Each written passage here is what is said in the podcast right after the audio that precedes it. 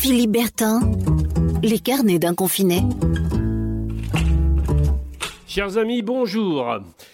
Il y a quelques jours, je vous ai parlé des, concerts qui sont donnés en ce moment sur les réseaux sociaux. Il y en a toutes sortes, de la musique traditionnelle jusqu'au rock'n'roll en passant par pas mal de chansons françaises. C'est une bonne façon d'occuper son temps Vive la musique et bravo encore à ceux et à celles qui la font et nous en proposent via euh, l'Internet. À ce sujet, j'ai fait un petit tour des, popotes des festivals que nous attendons euh, évidemment tous avec beaucoup d'impatience dans les prochaines semaines, euh, en Normandie notamment. alors il y a Déjà sous les pommiers à Coutances, Papillon de nuit près du Mont-Saint-Michel, et dont ce sera d'ailleurs cette année le 20e anniversaire. Il y a aussi les, les traversées de, de Tatillou dans le Cotentin, ou encore le festival Bourgard dans le Calvados, pour ne citer que ces quelques exemples.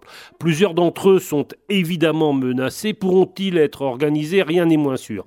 Déjà, euh, déjà sous les pommiers programmé à Coutances pour le week-end de l'Ascension songe à se décaler en septembre. Papillon de nuit qui devait se tenir en mai est reporté à la fin du mois d'août et ainsi de suite. En attendant, il nous reste donc pour l'instant les musiques que nous pouvons écouter euh, sur nos tablettes, nos smartphones et via les réseaux sociaux. À ce propos, j'ai une initiative que j'aimerais saluer et que je vous recommande d'aller consulter si vous le pouvez. C'est celle du, du festival euh, Via Eterna qui aura lieu, lui, en octobre au Mont-Saint-Michel et, tout autour dans la baie.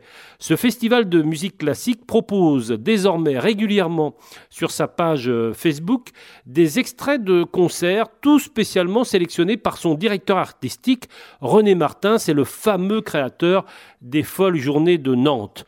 Donc euh, j'ai trouvé que c'était une excellente initiative et c'est une autre musique et celle-là beaucoup plus positive et beaucoup plus réjouissante que celle dont on nous abreuve en permanence aujourd'hui et malheureusement sur les chaînes d'infos en continu. Portez-vous bien donc et prenez soin de vous et encore une fois profitez de ce dimanche pour faire le plein de musique. À demain. Philippe Bertin, les carnets d'un confiné.